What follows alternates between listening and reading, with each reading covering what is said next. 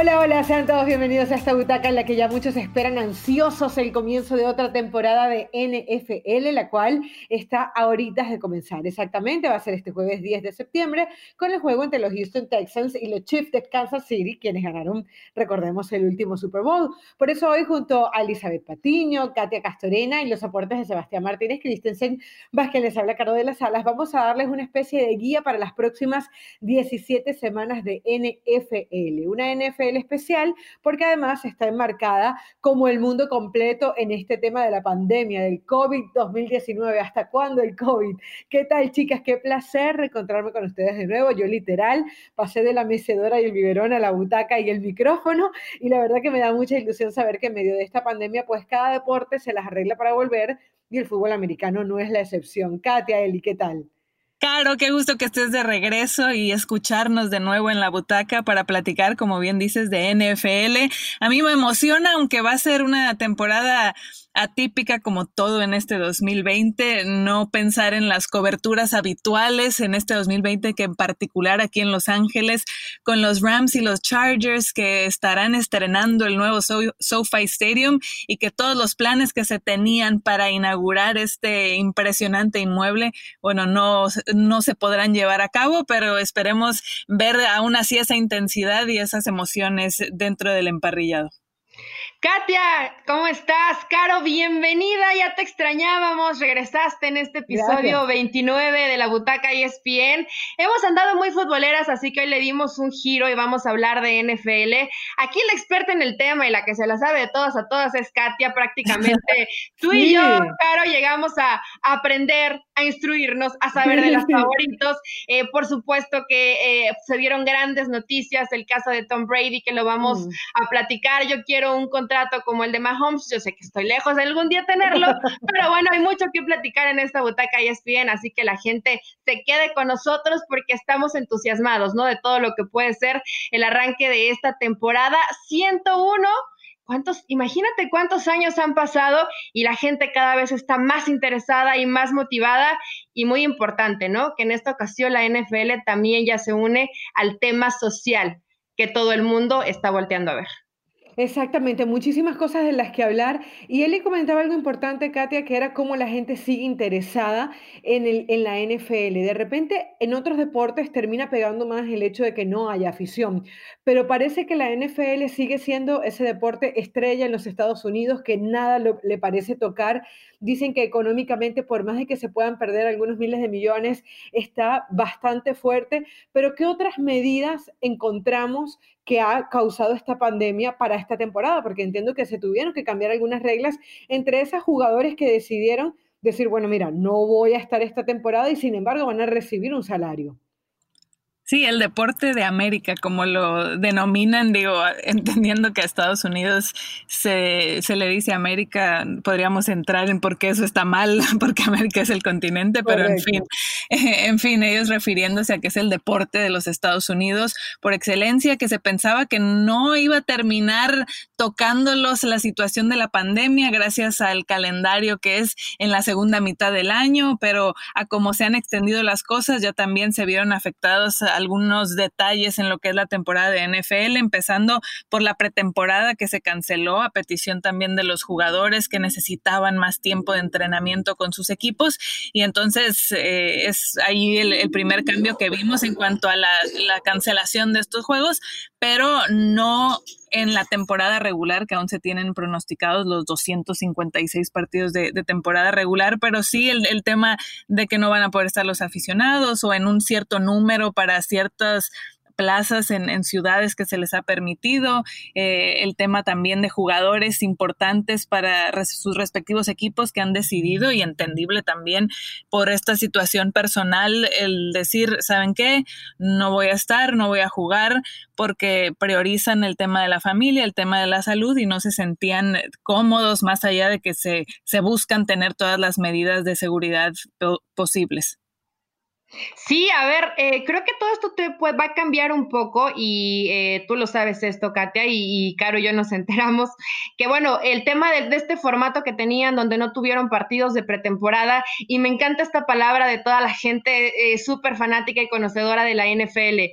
Es muy raro, es atípico, no sabemos, pueden haber demasiadas sorpresas precisamente porque no tuviste estos partidos de preparación, porque muchos llegan a ciegas de ver realmente cuál va a ser el nivel, porque inclusive el tema de, lesiones, ¿no? El que no vas a estar en un, en un 100% los jugadores de forma física, pues esto va a repercutir evidentemente en los que podrían llegar como favoritos y cambiar el panorama o inclusive uno que otro dar la sorpresa, ¿no? Me parece que han sido medidas muy interesantes. El caso que se les hagan las pruebas de COVID todos los días.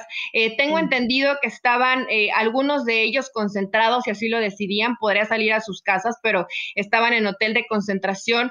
Hoy esto ya va a cambiar. Hay que ver cómo va evolucionando este formato y cómo precisamente los jugadores se van adaptando. Y va a ser muy importante eh, las bajas que tuvieron algunos equipos con estos que decidieron no vamos más, ya tomaron esta decisión. Hay que recalcar que no se pueden echar para atrás, ¿no? Que no de pronto en uno o dos meses digan, ay, ¿sabes qué? Si ya quiero jugar o quiero participar. Decidieron no jugar y en toda esta temporada no veremos a los que terminaron eh, bajándose del barco y qué bueno que la NFL los, los apoye, los respalde y respete al final su decisión, ¿no? Sí, más allá de que la lista, eh, digamos, de reserva que puedan tener cada uno de los equipos eh, va a poder ser más amplia en esta ocasión. Pero decían ustedes algo importante, ¿no? hay jugadores que decidieron definitivamente no estar. Tengo por aquí que fueron 60 y 66 los jugadores de los 29 de los 32 equipos que dijeron que preferían no estar esta temporada. Y los que más dijeron que no, los que más se vieron afectaron, fue justamente el equipo de, los Patriots, ¿no? como si no fuera suficiente la salida de Tom Brady, también eh, se le van varios jugadores, sobre todo en la parte defensiva.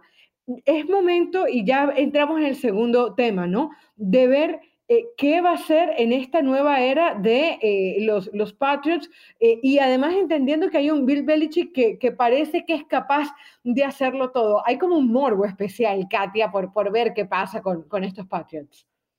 Sin duda, el saber qué tan exitoso de verdad podrá ser el equipo de los New England Patriots sin Tom Brady aún con Bill Belichick como uno de los mejores coaches ya considerados en la historia de NFL, con, con el éxito que han tenido, pero que mucho de ese éxito fue la dupla precisamente de Belichick con Tom Brady. Y más mm. allá que ahora está Cam Newton, que lo describen algunos como esta relación aún en la etapa de la luna de miel entre Newton y Belichick, porque era un matrimonio de conveniencia cuando los Patriots estaban en la necesidad de un coreback con, con experiencia y en la agencia libre fueron por Cam Newton, en fin, ahorita todo miel sobre hojuelas donde se elogian mutuamente, se echan flores, pero a ver, son dos personalidades muy fuertes y habrá que ver cómo se va desarrollando esta relación, entendiendo que Cam Newton es un jugador que firmó con ellos a finales de junio, no ha tenido tanto tiempo además por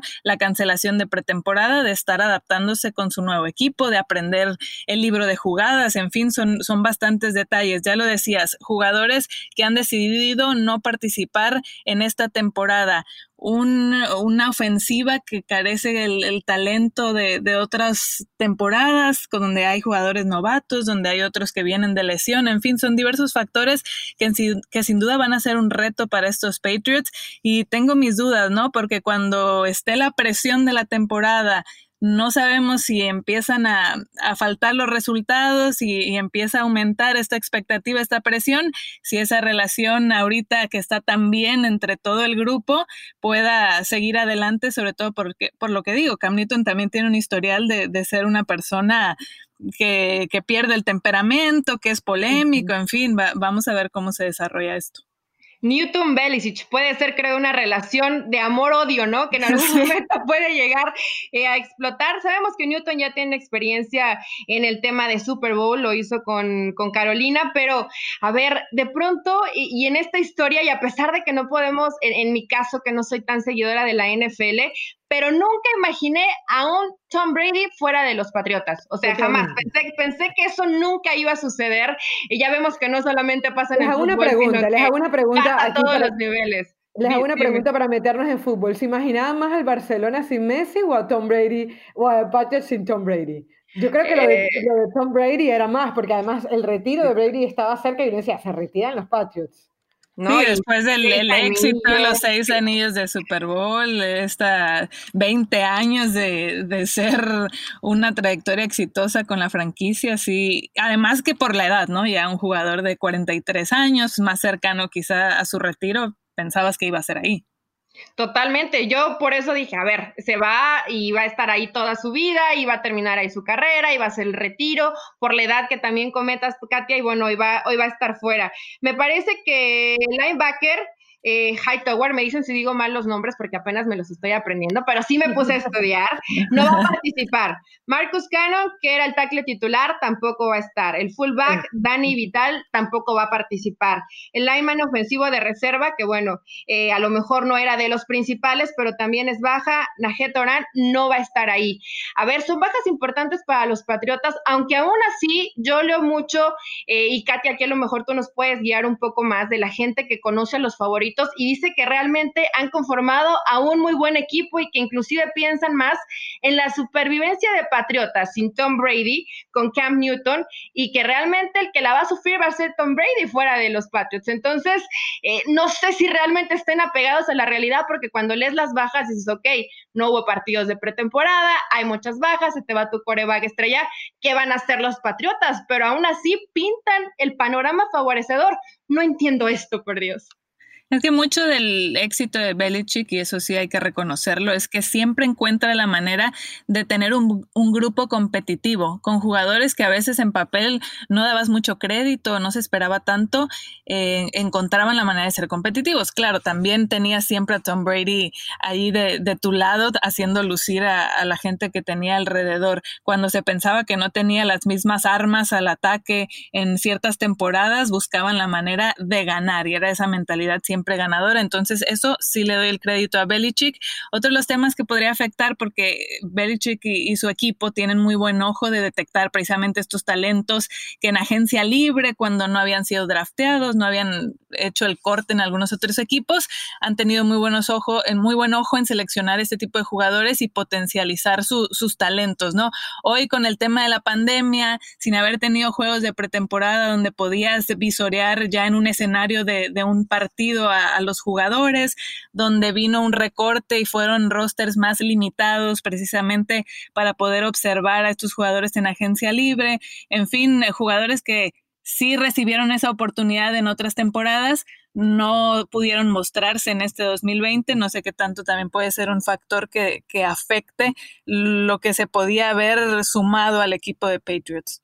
Y para poner a la gente un poquito en contexto, más allá del tema de Belichick, eh, eh, cuando hablamos de que estos jugadores no decidieron estar eh, en cada uno de esos equipos, es importante recordar para quien esté completamente perdido, que la NFL va a tener un formato completamente diferente para reanudarse al que está actualmente la NBA o en que en su momento usó la MLS. No hay burbuja aquí, se va a ir literalmente a cada uno de los estadios. La temporada va a terminar en el 2021, son 17 semanas. Entonces, de alguna manera, uno entiende la decisión de estos jugadores, de decir, mira, definitivamente no puedo estar. Pero el que sí decidió estar y el que debe no le va a alcanzar la vida para contar eh, el dinero es justamente a Mahomes. Yo quisiera preguntarte, porque he encontrado algunas cosas, eh, Katia, en donde dice, sí, cuando tú ves eh, esa cantidad de dinero eh, resumida en, unas, en un solo número, como que te hablan de más de 500 millones de dólares, entiendes que luego hay algunas pautas, o sea, no solamente son 500 millones de dólares, se tienen que cumplir ciertas cosas, como por ejemplo que pueda ser MVP de manera consecutiva. Si eso no se da, tiene garantizado 400, creo que son 465 millones de dólares, pero estamos hablando de una cantidad de temporadas que es lo que de alguna manera lo que hace es asegurarse su futuro, porque no se sabe si va a poder estar tantos años eh, en este equipo. ¿Qué, podemos decir realmente lo de Mahomes? Eh, primero, ¿vale tanto? Y segundo, ¿es tanto si, si vemos todas las condicionantes que tiene su contrato, un contrato completamente diferente al de los demás? Sí, a ver, tampoco es como que ahorita revisamos la cuenta de banco de Mahomes y ya hay medio billón de dólares en, la cuenta, ¿no? sino que, como bien dices, claro, es un contrato con muchísimas cláusulas y pensado en una relación a largo plazo, que son estos 10 años hasta el 2031, y que como en todo trabajo, aunque aquí le, le sumamos muchísimos millones de diferencia, pero como luego se tiene considerado un incremento en cada año, en este caso para cada temporada, temporada y basado también en el rendimiento. Entonces así está planificado de esta manera el contrato, donde empiezan garantizando aproximadamente 40 millones una temporada y luego va subiendo, va subiendo hasta 50 y tantos, en fin, hasta que terminas con el, total que puede llegar a ser los 503 eh, mil, millones, ¿no? Entonces, eh, en este caso, bueno, son distintas cosas, pero obvio donde un jugador tienes esa seguridad de, un contrato con una franquicia a largo plazo que ellos siempre buscan, ¿no? Tener este Son 12 respaldo. años, entiendo, ¿no? Son 12 años que él tiene. Sí, considerando, sí, considerando lo que ya tenía ahorita establecido y sumando la, la extensión de contrato, bueno, terminan siendo este tiempo, ¿no? De, de relación con, con el equipo. El, el, tema de que ellos buscan esa seguridad de un contrato de, esta magnitud con millones garantizados, eh, exacto, hay un cierto número a la hora de la firma, otro tema también cláusula con la situación de lesiones, de cuánto tendría aproximadamente 150 millones garantizados, también protegiéndose por el tema de lesiones, en fin, son diferentes cosas, no es que de un jalón ya tenga todo ese dinero. Pero, o sea, imagínate, estamos hablando solamente de, un contrato, ¿no? Más todo lo, que va por fuera, el tema comercial, el tema mercadotecnia, eh, y a los 24 años es por eso que, te genera tanta eh, expectación y que todo el mundo termina sorprendiéndose, ¿no? Porque inclusive eh, los mejores corebacks de la historia, y hace un rato hablábamos de Tom Brady, cuando escuchas este tipo de cantidades, pues te quedas completamente pasmado. para algunos, creo que dicen, lo vale, bueno, sí, si los Chiefs lo quieren pagar, por supuesto que lo vale, ¿no? Y, el jugador lo ha demostrado. Eh, ¿Es favorito para el MVP? Seguramente sí. Y va a ser, eh, creo que un equipo que va a estar ahí como dentro de los reflectores, ¿no? ¿Creen que lo puedan eh, volver a conseguir, llegar nuevamente a un Super Bowl? Sabemos que no es materia sencilla, muy pocos lo han hecho en la historia, pero definitivamente Patrick Mahomes a los 24 años tiene un futuro muy prometedor con que no se acerquen las lesiones, ¿no? Y que todo siga siendo eh, definitivamente eh, tan maravilloso como de pronto cuando tienes esta temporada y todo se te va dando y terminas eh, coronándote como, como el mejor aún contra todas las expectativas, ¿no? Y que yo, por ejemplo, decía, bueno, a lo mejor le puede llegar a suceder cuando llega un coreback nuevo como lo de Garópolo y a mí me terminó decepcionando viéndolo ya en, una fase final. Entonces, eh, Patrick Mahomes demostró, no, que él está hecho, sobre todo en el tema mental, de otra cosa. Y por eso vale los 500 millones de dólares. Si los quieren pagar, pues adelante, ¿no? Es, es, el equipo el que hace la inversión, en este caso el Kansas City, y seguramente se puede volver a llevar el MVP Katia, a menos que haya, me parece que hay otros nombres, ¿no? Pero sí lo siguen poniendo a Mahomes como el favorito. Bueno, y hemos tocado nombres propios. El caso de Tom Brady, que fue noticia en el mundo cuando prácticamente comenzaba la pandemia, salvó los noticieros deportivos cuando hace el anuncio que hace. Luego el caso de Mahomes con ese contrato estratosférico del que hablamos. Pero también queremos eh, saber qué va a pasar con Kaepernick, ¿no? El hombre que se convirtió en la imagen de la justicia social, pero que lamentablemente vio sacrificada su carrera deportiva a causa de los valores, algo que no sucede todos los días. Para mí siempre va a ser plausible, independientemente de el hecho de que tú pongas por delante tus valores eh, por más, allá de un sueldo, más allá de, de tu profesión. ¿Cuál es la realidad hoy de, de, Colin? Porque lo cierto es que se ha hablado de un montón de cosas, pero hoy es agente libre. Sí, lo, lo, habíamos discutido, que Colin Kaepernick fue quien pagó los platos rotos en su momento por haber levantado la voz y ser esta imagen de la protesta ante la injusticia racial que, se vive en Estados Unidos y que llegó muy temprano quizá a la discusión porque ya se habían visto manifestaciones, pero nunca adquiriendo tal fuerza de nuevo. Digo, obviamente en la, en la historia ha habido ya estos, estos momentos de, disturbio social y manifestación donde se, se, busca el cambio, porque son en estos momentos en la historia cuando los ciudadanos se unen que, que llega el cambio. Y eso estamos viendo en este 2020 donde se han unido ciudadanos, unidos también, en este caso los deportistas utilizando su plataforma que representa el deporte profesional también para levantar la voz y, buscar generar un cambio.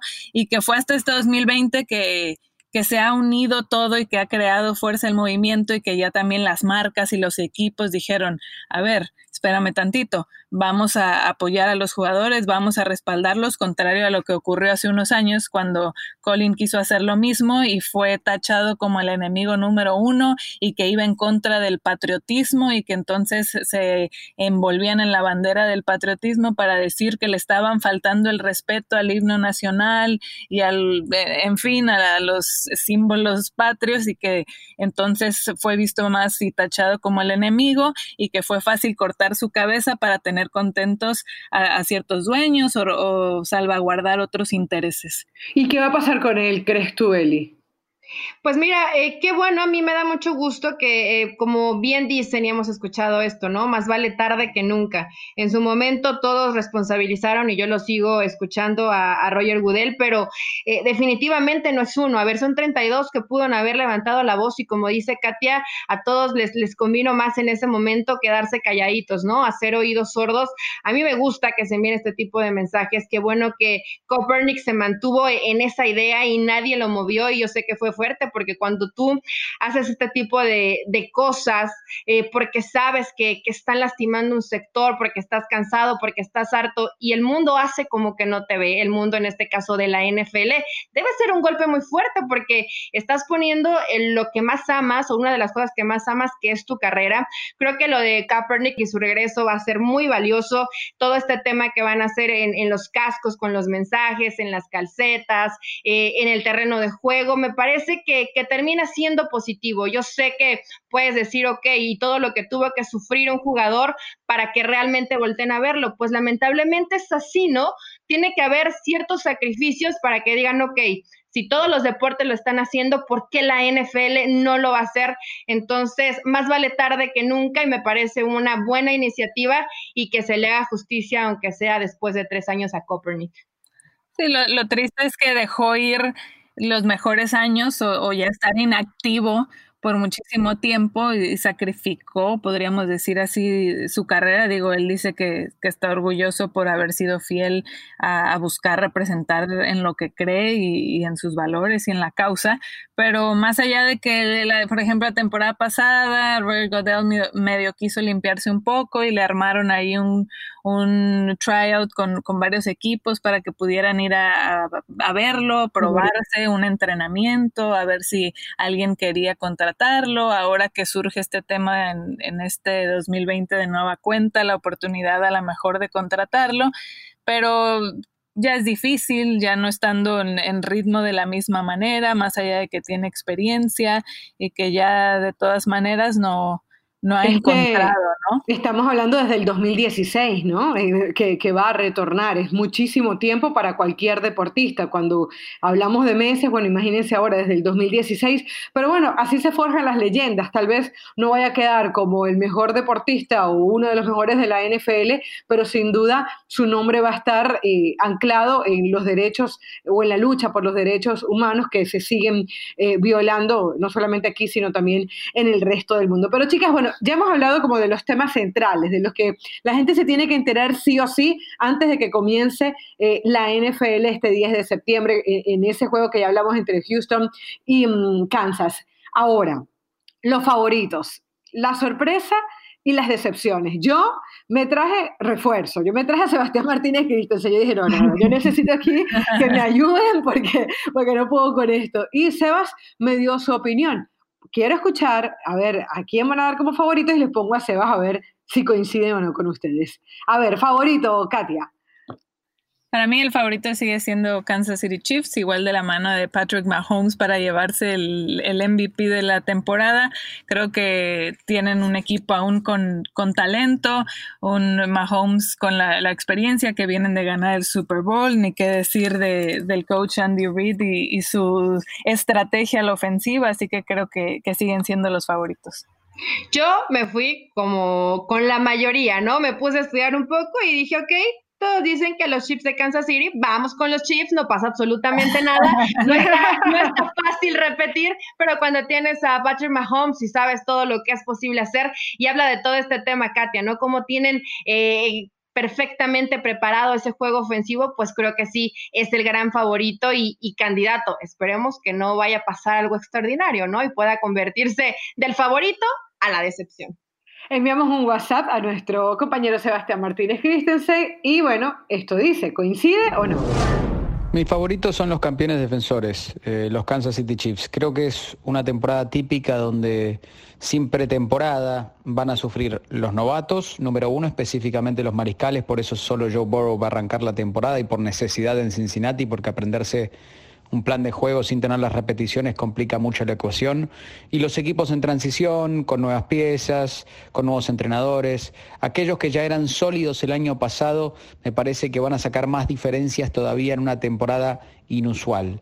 Por eso sigo pensando que los Kansas City Chiefs, incluso me animaría a decir que tal vez Kansas City y San Francisco eh, se convierten en los primeros desde los comienzos de los 90, 92 y 93, Dallas Cowboys y Buffalo Bills, en repetir eh, Super Bowl en años consecutivos. Realmente creo que los Kansas City Chiefs después de haber extendido a Chris Jones, después de haber extendido a Travis Kelsey, después de haberle firmado ese lucrativo contrato a Patrick Mahomes, quieren aprovechar su ventana de éxito ahora y parten esta temporada como el claro favorito.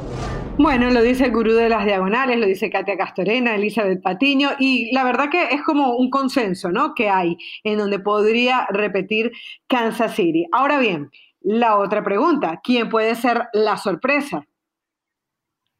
Para mí los Arizona Cardinals creo que pueden ser la, sorpresa esta temporada.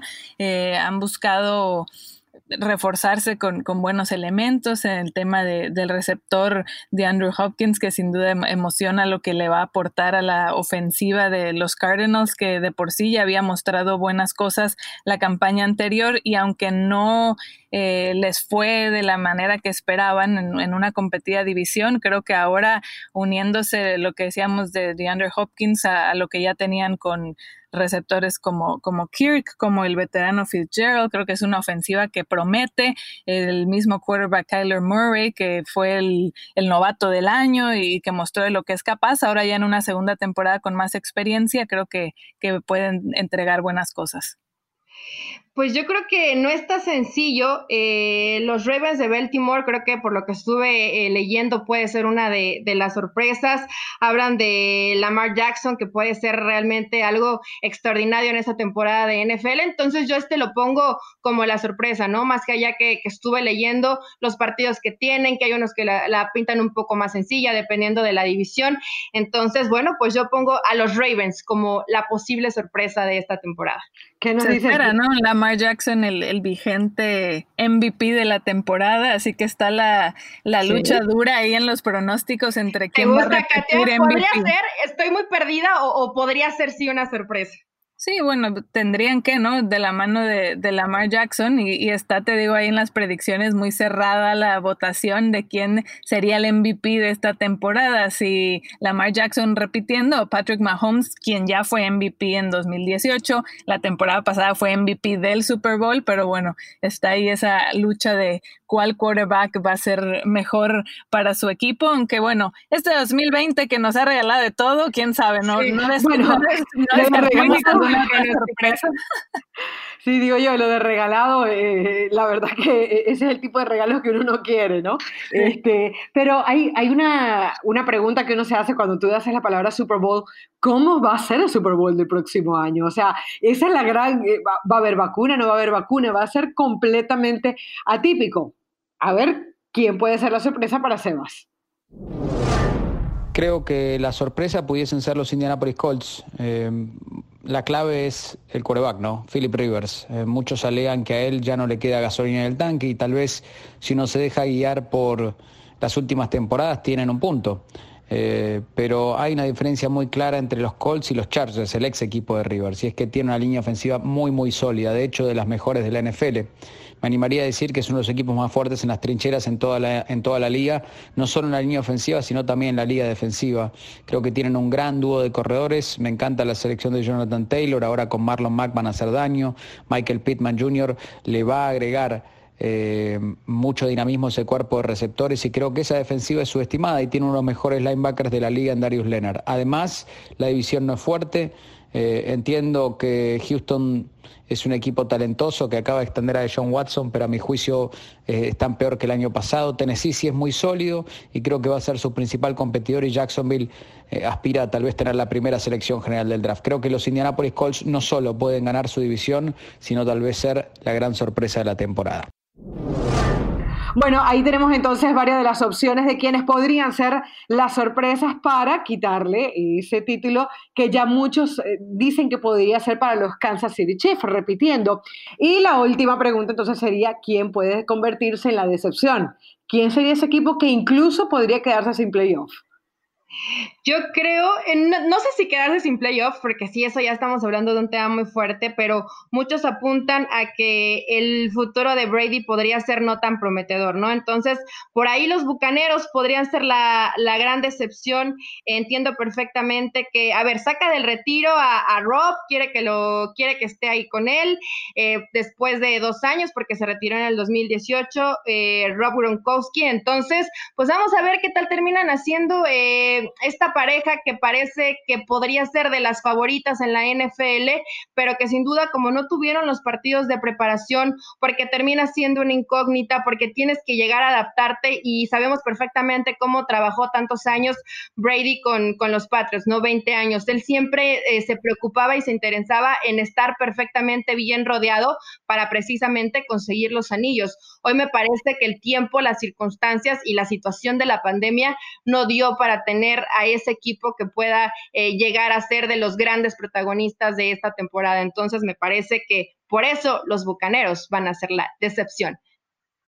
Híjole, yo tengo que estar en desacuerdo de, lo que van a hacer los, los, Buccaneers. Incluso, bueno, habrá que esperar, claro, cómo se adapta Tom Brady a este nuevo equipo y si sí es válido, claro, todos estos puntos en cuanto al poco tiempo y no deja de ser un, equipo nuevo, ¿no? Pero creo que Brady le, viene a aportar mentalidad, liderazgo, credibilidad y actitud ganadora a esta franquicia que no ha vuelto a ganar un juego de playoffs desde que fueron campeones en el Super Bowl en la temporada del 2002. Pero es un, un grupo que ya tenía talento, que ya mostraba buenas cosas con un coach como Bruce Arians y que ahora le agregas lo que, lo que viene a representar Brady en esa seguridad y ese liderazgo que mencionaba la ofensiva, creo que puede ser una, una buena temporada que de por sí, con todos los errores de James Winston la, la campaña anterior, fueron la mejor ofensiva en cuanto a pases se refiere en, 2019 y ahora le sumamos lo, lo de Brady y lo que puede representar también la, la dupla de, con Gronk como end cuando esté al 100% Gronk,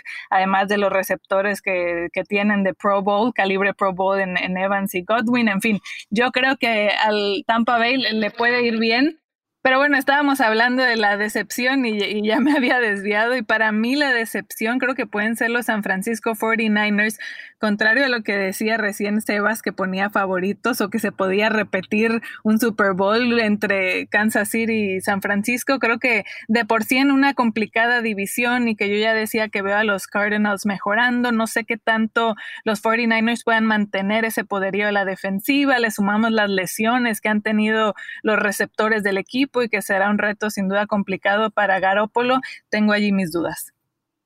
Bueno, no, nos rompas así el corazón, yo, quiero ver a Garópolo hasta el final. Hasta el final. Bueno, hay alguien que estuvo de acuerdo con Sebas Christensen. A ver qué nos dice. En cuanto a la decepción se refiere, me, voy a ir con los Tampa Bay Buccaneers. Eh, Siento que obviamente la llegada de Tom Brady después de Rob Gronkowski ha hecho que se lleven todos los reflectores y no hay dudas que es una historia fascinante. Eh, pero para mí todavía hay muchos inciertos. Eh, el primero de ellos es que el estilo de Bruce Arians, el entrenador en jefe, que atacaba primordialmente de manera vertical, con muchos pases a lo profundo, no tiene nada que ver con el estilo de Tom Brady, eh, que generalmente se basa en deshacerse rápido del ovoide, pases cortos, muchos pases a sus corredores. Eh, de la boca para afuera los dos dicen que están en la misma página, yo me imagino que Bruce Arians se va a adaptar más al estilo de Brady, sobre todo a esta altura de su carrera. Em, tengo algunas dudas con respecto a la línea ofensiva de Tampa Bay, tengo algunas dudas con respecto a la secundaria de Tampa Bay, creo que la defensiva por tierra va a ser excelente, está claro que tiene mejores objetivos que New England, un cuerpo de receptores fantástico, em, y ahora que hay tres comodines, tal vez pelee por uno de ellos. Para mí esa división le pertenece a New Orleans y creo que en comparación a lo que se habla de ellos, Tampa Bay en mi libro tiene todos los boletos para hacer una excepción y tal vez quedarse fuera de la postemporada.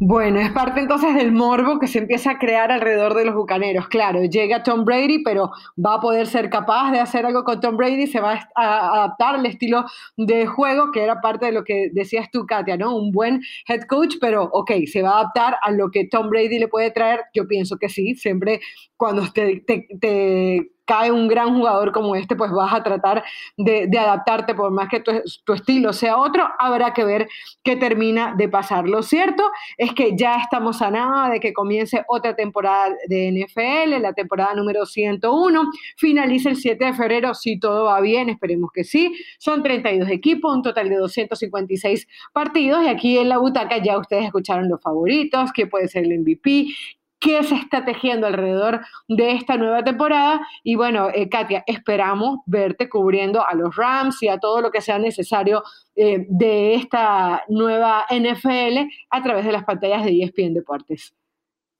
Sí, claro, con este nuevo estadio en el SoFi Stadium, que sin duda no va a ser la inauguración que se esperaba, o en Las Vegas con el nuevo estadio de los Raiders, que también es algo impresionante.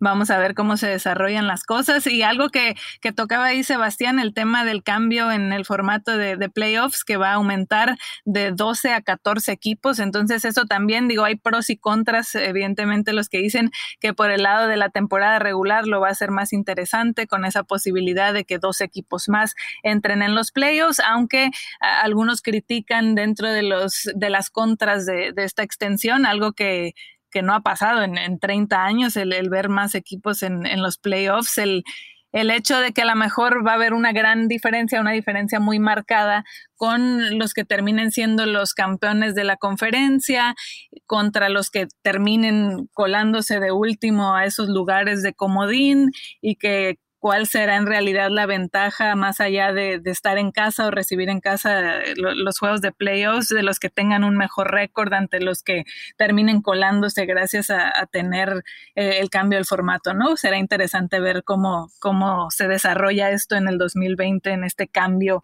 para la actual campaña.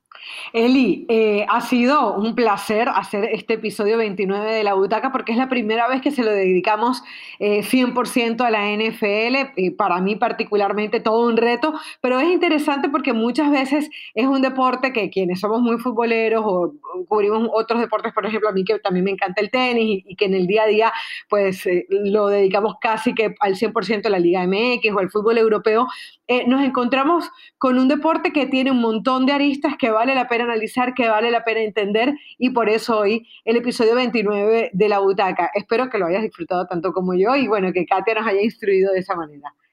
Lo disfruté demasiado. Gracias, Katia, porque siempre es bueno aprender, irnos adaptando y hay que aprovechar, Caro. Tenemos el inicio de la temporada, hay que verla para que la siguiente programa de Butaca ya es bien dedicado a NFL seamos tan expertas como Katia, gracias a, Sebas y obviamente a la expectativa, ¿no? De lo que va a ser eh, la mayoría de los estadios sin afición. Algunos sí tendrán esta capacidad de, del 20%, respetando como siempre la sana distancia y todos los protocolos, estos exámenes, estos tests de COVID que se van a seguir eh, haciendo prácticamente diario y los que no puedan tener afición, pues van a tener la posibilidad de tener una pista, un, audio ahí al fondo, como si precisamente la afición pudiera asistir al estadio, ¿no? Para hacerlos eh, literalmente sentir como en casa a todos los jugadores y que arranque esta temporada de la NFL y estaremos a la expectativa de quienes terminan siendo los grandes líderes y los favoritos y los que marquen la diferencia dentro de la NFL. Gracias, Katia. Gracias, Caro. Como siempre, un gustazo. Bueno, esto fue La Butaca. Nos encontramos la próxima semana. Chao, chao. Chao.